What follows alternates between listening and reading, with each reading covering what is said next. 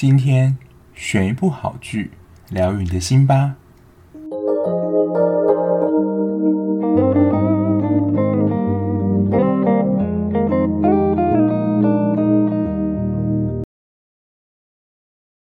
欢迎收听追剧二百五，我是小 B。录这一集的时候，应该是廉假的时候，所以你们听到这一集的时候呢，应该是廉假结束的时候了。就放假对我们来说，就是上班族啊，就是一个天堂，就是进入天堂开始。然后想到就是要开始上班的时候，就觉得又要进入这个痛苦的地狱深渊。没错，今天就是要讲这一部《天国与地狱》，就是这个梗。那这一部的编剧是森下佳子。那我查一下，他之前最有名的作品是《白夜行》。我在当兵的时候，我的同袍他很爱看日剧。然后我就问他说：“哎，你这最推荐的日剧，你觉得是什么？”然后他就讲了《白夜行》，他好像重看了两次。然后他好像有小说，所以他也有看小说，就是疯狂热爱的程度。我觉得我之后应该可以来做一集，就是我当兵同袍的时候，就是同袍推荐我的剧，因为我在成功岭，在那个。南投那边的时候，集训的中心，那时候有一个同袍，就是我旁边人，也有跟我推过一部台剧。然后我之前看网络上的评论，就是也是非常赞的一部戏。不过我先不公布。那我在单位的时候，就是这个同袍跟我推荐的《白夜行》这部日剧。不过我还没有看。不过就是今天要讲这部《天国与地狱》的编剧是同一个。那这一部呢，是由林濑遥跟高桥一生主演的。那林濑遥她在里面是演一个女警望月才子。林濑遥我之前记得她的作品是在《鱼干女要怎样》，我查一下也是二零一零年的作品，也是蛮久。当然她中间也有演过一些戏啦，不过她中间作品我都没有去看。那她在里面这个望月才子呢，她就是一个蛮冲动，然后行动力很高的人，就是听到什么指令就会马上去执行，或是有什么意见的话就会马上发表。不过也因为这样的个性，就是可能不太谨慎，所以警视厅里面的不论是跟他同辈，甚至他的高官，都没有什么人要采纳他的意见，所以他在整个调查小组的地位其实没有很高。不过他还有一个小跟班在里面，叫做八卷英雄，他其实就是才子的跟班，然后听命于才子，就是。才子教他找什么资料，他就去找什么资料；找什么人就要找什么人，就是他的小跟班就对了。但后面呢，就是才子有拜托他很多，有一些我觉得很奇怪的事情，甚至有点游走在法律边缘的事情。不过碍于才子也是他的前辈，所以基本上他说什么话都还是会遵从这样。那高桥一生呢，他是饰演日高阳斗这个角色，他本身呢是一间清洁公司，就是贩卖这些。物品的社长，其实在职业地位上算是蛮高的。然后呢，他被高度的怀疑跟一件连续杀人案有关，也就是他是嫌疑犯的可能性很高。然后，身为调查组的才子呢，他从日高的行踪也觉得这个人真的很可疑，包括他回家路线踪迹啊，还有他所说的一些证词。比如说现场的状况，或是被谋杀的方式，基本上可能只有警方的人马才会知道。经过调查之后了解嘛。可是如果知道这样的作案手法的话，一定只有可能是凶手嘛。在看推理漫画的时候，就是侦探会想要套凶手的话，然后就会引诱凶手讲出那些他可能没有说过的讯息来证明说，让他不攻自破啦，说自己就是凶手。但这时候呢，才子就听到日高有一些证词，其实好像有一些破绽的，所以呢，他本来就是要紧急逮捕日高，结果呢，因为他们是在一个天桥上的相遇，然后就在拉扯之下呢，就是两个人摔下了那种很高的天桥，结果呢，两个人就灵魂交换，就他们醒过来之后才发觉，就是才子自己变成了日高，然后日高呢就变成了才子。所以他们身份非常微妙，就是一个从刑警，然后突然变成杀人的嫌疑犯，杀人的嫌疑犯呢变成了刑警。故事呢也由他们身份正式交换之后展开。那我觉得这一部的特色，第一个一定就是刚刚讲的灵魂互换这个题材嘛，也就是它这一部第一个我觉得主要的重点，它里面在描绘的，我觉得就是男生跟女生角色上的差异。因为如果我们真的灵魂互换的话，尤其是不同性别的话，一定都会对很多地方感到好奇。我觉得第一个最明显一定就是身体嘛，因为男女的身体构造一定都还是不一样的。我觉得才子在里面就是林濑谣言这个角色，虽然在个性上可能比较大阿拉跟直爽一点，不过在男女的感情上，感觉也是比较害羞跟羞涩的。因为他在剧中啊，虽然有一个男朋友鹿，不过感觉他对他其实是蛮没有那种激情感的。然后看到男生的身体，感觉会真的很害羞。因为他在变成日高的时候，我觉得。他第一个需要克服的就是洗澡这件事情，然后这时候呢，高桥医生就要扮演就是女生这种有点娇羞，然后又有点不愿意去面对的这种害羞的尴尬，我真的觉得他演得很好。这也是我觉得男要演女的这样个性角色会比较困难，但女要演男好像就比较容易一点，就是演男生就可以演得比较冷静或是严肃。这样的角色，所以我觉得这一部啊，高桥医生的演出的难度是比林濑遥还要高的。那第二个呢，我觉得他的设定也真的非常的微妙，就是职业角色的差异，从警官变成一家公司的社长，然后社长变成警官，但我觉得跟他们原本自己角色的个性也有差异。因为才子本来就是一个比较直来直往、直肠子，有想法就会直接举手表达人，比较欠缺就深思熟虑。可是日高呢，他就是一个心思非常缜密的人，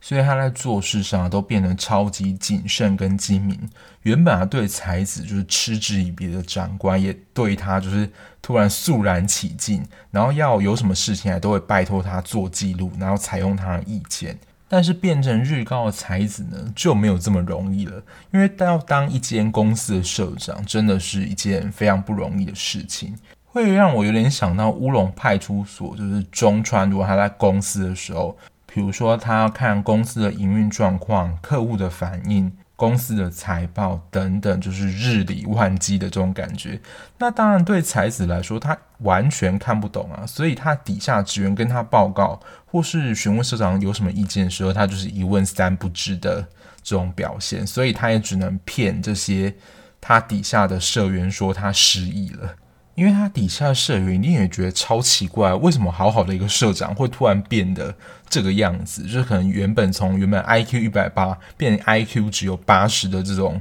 表现，我觉得任何人一定都会觉得很奇怪啦。所以呢，如果你以为灵魂交换就是整个剧的贯穿全部呢，那其实就错了。因为其实在第二、第三集的时候。最先发现才子跟平常有很大差异的，就是他身旁的八卷，还有她男友鹿。我觉得他身边的小跟班八卷，他观察力也真的是很敏锐。他从才子就是怀抱胸，然后手一直在点他的手臂的这个动作，还有摸耳朵这件事情，都跟才子他观察到跟他平常是很大的不同。因为平常的才子不会有这些动作。然后她的男友鹿呢，是从她讲话的方式发现他不是才子，因为平常才子对他都是大吼大叫或是直接命令方式，但是呢，由日高扮演的才子，因为他不知道他们之前相处的状况是怎么样嘛，然后他可能本身也是一个比较文静斯文的人，所以呢，鹿也就察觉到说，嗯，为什么才子会突然变得这么的？优雅文静，跟他平常对待他的样子非常的不一样，所以他们两个也主动的询问才子说到底发生什么事，然后才子也就很快告诉他们说，就是他们灵魂交换这件事情。当然，在戏剧中，他们都觉得说，哦，原来两个人的变化会有这么大，就是因为灵魂交换。虽然好像有点难以置信，不过好像一切就说得通了。不过，真实事件要灵魂交换这件事情，应该。很困难吧，至少就是以科学来讲很难解释啦。不过就也在警官跟她男友知道他们灵魂交换的事情呢，就开始侦查就是日高犯罪的证据。然后这一部的第二看点呢，就是它侦探悬疑的部分。这一部的悬疑气氛其实做得还不错，还有就是连续杀人犯这个设定，因为这个连续杀人犯呢，他要杀人的时候都会有个杀人预告，就他会在天桥那边用喷漆喷上阿拉伯数字，可能一到九，来代表说他下一个要杀害的人。然后这些数字代表是什么意思呢？其实这个杀人犯他有一个杀人的名单，总共好像有九个吧。然后他这里面呢，每一个他要杀害人的名字里面都有一个阿拉伯数字。这个梗我不知道是不是致敬或是参考这个戏嘛。《名侦探柯南》有一个早期非常早的剧场版，叫做《第十四号猎物》，之前也有改编成动画电影。因为这一部我会那么印象深刻，是因为我有买这一部的彩色漫画。他在那一部故事里面呢，里面所有角色名字里面也都有数字，像参与那一场活动的，例如工藤新一是他的本名，他就是一嘛。然后他其实也是用扑克牌一到十三做代表。那还有毛利小五郎就是五，这是比较明显的，就是他在名字里面有直接数字的显示。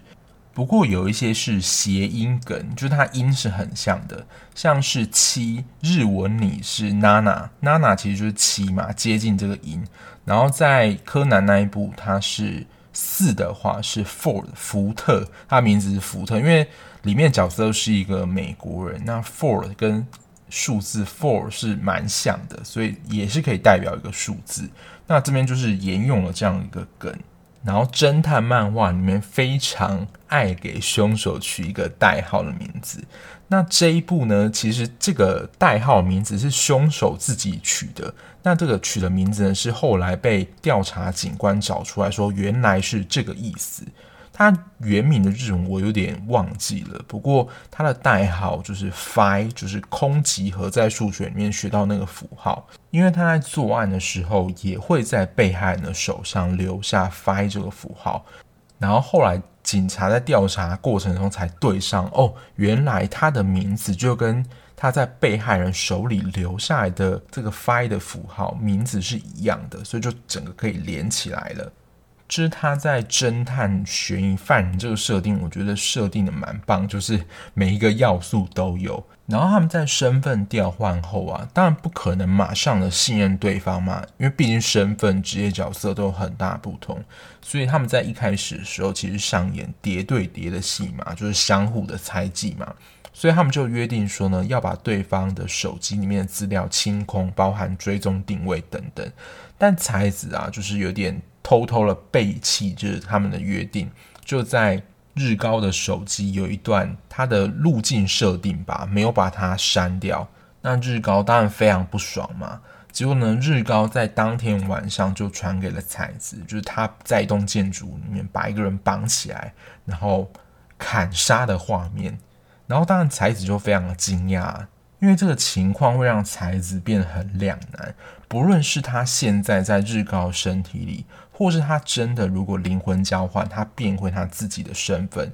他都会以杀人犯的身份被逮捕。所以在这个情况下呢，他只能听命于日高，就两个人互相的配合，但连续杀人事件没有因此而停止。因为其他有些连续杀人案发生的时间，日高有不在场证明，所以呢，原本大家会怀疑日高是不是这个连续杀人犯的凶手，代表说这个 Phi 其实是另有其人。那当然，在发现这个矛盾之处呢，就会继续的寻找这个 Phi 到底是谁。这边我想要另外提一个配角。他其实，在里面戏份也真的还算蛮多的。他跟才子应该是隶属于同一个警视厅里面。他被他取的绰号叫做“性骚河源”，因为他对于女性，不论在言语或是肢体上，可能都是有一些非常就是缺乏性平概念或说出的话，所以才子就替他取一个绰号叫做“性骚河源”。然后这个人的特色呢，他就经常用一些不正当的手段，比如说。贿赂啊，或是威胁手段获取一些线索，所以他其实，在警界里面，就是他是能够拿出一些实质成绩的，因为就能够破案嘛。可是用的手段，其实有时候真的是不太正当、不好的。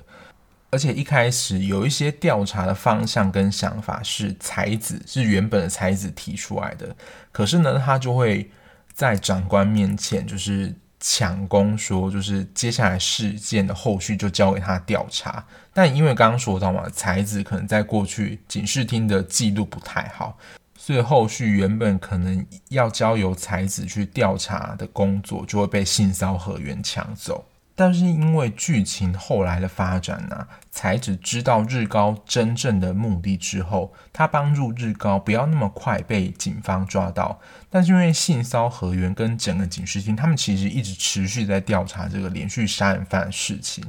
然后他们就是性骚河原跟警视厅也开始怀疑才子跟日高是不是有什么密谋的关系，甚至觉得呢，才子是在帮日高躲避一些嫌疑，或者协助他。逃亡之余啊，所以不止后来是在追逐日高，其实性骚河原呢，他们一直持续的在监视才子的行动。然后第三个看点呢，其实这个讲了就是一定会知道剧情是什么，所以，但我他到后面的剧情其实有一段是还蛮转折的。那这段转折剧情，我自己。看了觉得也是有点小惆怅。其实它是有关于身世这件事情，就是两个人身世不同，然后可能走向不同的命运。这个我最有感。我在写稿的时候也是想到了，就是金田有一个事件是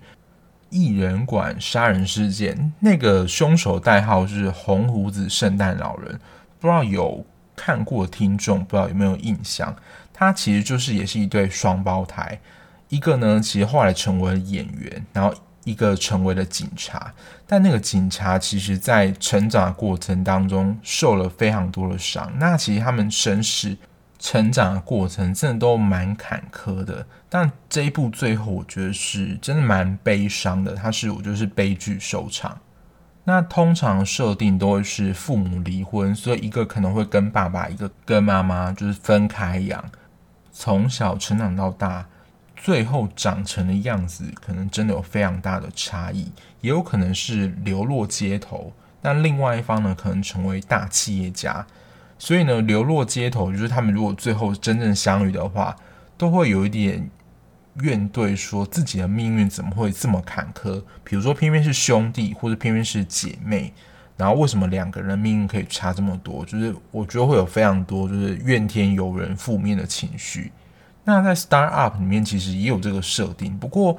当时他们探讨是选择的问题啦。我觉得跟上面状况好像是还是有一点不太一样，就是你自己的命运你没有办法选择，因为当时 Start-up 里面是有问说你要跟爸爸还是跟妈妈，可是在这一部里面好像是没有得选择的。我自己在想啊，如果碰到这样的事情，就是心中不公平的感觉，其实一定还是很强烈啦。而且如果是我自己遇到的话，我觉得我应该也是会很难的平复。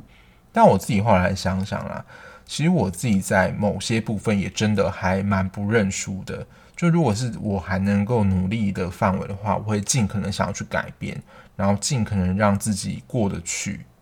这个关卡虽然可能就是你永远的没有办法达到可能另外一方那样的成就或那样的生活，但至少我想要脱离可能我原本自己不满意的状态。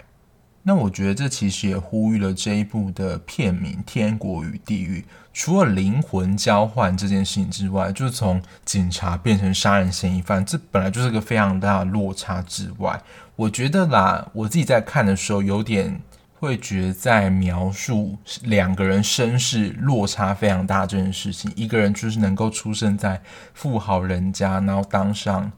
比如说企业的社长，就非常。高成就职位，甚至你堪称说人生胜利组。但另外一个呢，在命运的你要说安排或打造之下，他就是取得比较少的资源，所以他相对的也只能做一个比较低位阶的工作，然后勉强过自己的生活。这两个的对比跟差距，某个方面来说啦，也是天堂跟地狱，就是两个极端的比较。就是我对这个片名的理解啦。这当然可能有很多不同的解读，也可以欢迎告诉我你们的想法。那在看完这一部的时候，我就在想要跟大家分享什么有关于心理学的一些小知识。因为《生死一线》那一部的收听率居然比《上流战争二》还要高，我不知道是什么原因啦。不知道大家是有想要听后面就是有关于就是在片中能够学习到心理学的知识吗？反正我不管了，就是再做一集试试看。因为其实这本来也是我会有的规划，也是一些本意，就想从剧当中。分享一些有关于心理学的一些小知识给大家，因为心理学就是真的跟人都是非常贴近有关的，这也是我觉得心理学有趣的地方啊。好，那在上一集 Milgram 的那个服从权威实验，它是社会心理学的范畴。那其实心理学它就非常多分支嘛。那今天要提到的其实是道德这个议题。那道德这个议题呢，会在发展心理学里面去探讨。那如果你是考生的话，就是这个阶段考到烂掉，就是这个部分你真的要念得很熟。就是如果老师在画重点的时候，就会说哦，这个地方五颗星星要画起来哦。那这个实验呢，它是由美国的心理学家 Kohlberg 他所做的一个情境实验。那他原本的情境设定是说，就有一对夫妻，然后太太生了重病，然后他要去跟医师拿药。而且这个药只有这个医师有，但这个医师呢，应该是为了要哄抬价格还怎么样，就卖得非常贵，导致于这个先生他没有办法负担起这个药的费用，所以他就会问这些来参与实验的受试者说：“如果你是这个老先生的话，你会怎么做，或你应该怎么做？”然后他也从这些受试者的回应去搜集答案，然后做了研究。他将人类的道德发展分成六个阶段，然后这六个阶段呢，每两个是一期，那它每一期之间又是以年龄做区分，也就是我们后来念到会称为 Kohberg 的道德发展，叫做三期六段论。那这个道德发展它不是线性发展，意思就是说它不是第一个阶段发展完，第二阶段三四五六这样按照顺序，它有可能你一二阶段发展完，然后。直接跳到第四阶段，然后第四阶段直接跳到第六阶段，或甚至你只能发展到第四阶段，你不会有第五、第六阶段的发展。所以也不是每一个人都一定会发展到道德发展的最后一个阶段。然后他这个理论呢、也不是没有瑕疵，也是有蛮多批评的声音的。不过我们在讨论道德发展的这个议题的时候，Kohlberg 的道德发展这个理论呢，都是我们会首先去采纳的。那它总共有哪六个阶段呢？第一个是必罚服从取向。简单来说呢，其实就是像小孩子一样，如果你做这件事情会被爸爸妈妈修理的话，你就会知道说这件事情是呃不可以做的。所以他做这件事情考量到的关系就是自己会不会被处罚，而能不能做。然后第二个阶段呢是相对功利取向，也就是做这件事情对我有什么好处？也就是你在比如说别人拜托你一件事情的时候，你会去思考说，诶，做这件事情对我没有好处，就跟第一阶段的那个必罚服从取向思考面向已经开始有一点不一样了。然后第三个。阶段是寻求认可，我觉得他这边的原文的意思好像更能够理解，因为其实我们在念这些书籍的时候，每一本的翻译真的都落差很大。那寻求认可，它这个阶段的原文是 “good boy, nice girl”，所以有的教科书会翻成“乖男巧女”，就是这种很直译的翻译。但也从这个名声可以看到。我做这件事情能不能够取得某一个人的注意或是认可？就好像我这只是举例啦，比如说在黑道当中，你要取得一个大哥的信任，比如说大哥叫你去杀一个人，那你就真的杀一个人给大哥看，就是为了要取得大哥认可你这个人，你就会觉得这件事是对的。这当然听起来很不合理啦，但就是他说明的就是这个意思。然后第四个呢是服从权威取向。这个阶段，我觉得真的还蛮常发生在国小生、国中生这个阶段，因为老师在青少年时期其实扮演一个非常重要的类似权威这样的角色，所以老师在这时候说的话，其实都非常的有分量。所以老师这个时候说什么，你就会觉得是对的，你就去顺从他。就是第四个服从权威取向，然后第五个呢是法治观念。这个应该就蛮好理解，就是法律告诉你说什么是不能做，比如杀人放火或是偷窃，这是有法律相关规定的，你就是不能做。像如果以刚刚那个情境来说，如果你是这个伦理思考层次的话，就算你老婆生了重病，可是你偷药、偷窃这件事情本身就是触法的，所以你不可以去做这件事情。那最后一个呢，我觉得这也是大家。普遍比较难以达到，就是普世伦理的概念，它有点像是社会规范然后认可的一个形式。比如说，也是以刚刚那个例子为举例，就人在生病的时候，如果你是医生的话，你就应该要以救命为优先，你不可以想着要怎么赚钱。因为这样想可能就会变得很自私嘛，或者像新闻一样，如果记者你今天有一则独家新闻，可是如果这条新闻放出来是能够拯救一条生命或对社会有贡献的话，你应该就要把它奉献出来，而不是就是自己以比如说很贵的价格卖给报社等等类似这样的观念，有点社会认可的一些习俗，但其实我觉得这也是比较困难的啦，因为每个人想法真的。很不一样，而且每个人认为的好的或是对的事情，其实真的有非常大的落差。然后这个研究东西方都有做过，然后东西方的研究结果好像不太一样，好像是显示啊，东方的道德发展的层次比西方略高一到两个阶段，但这个道德发展层次好像也没有，就是说越高。的阶段代表越好，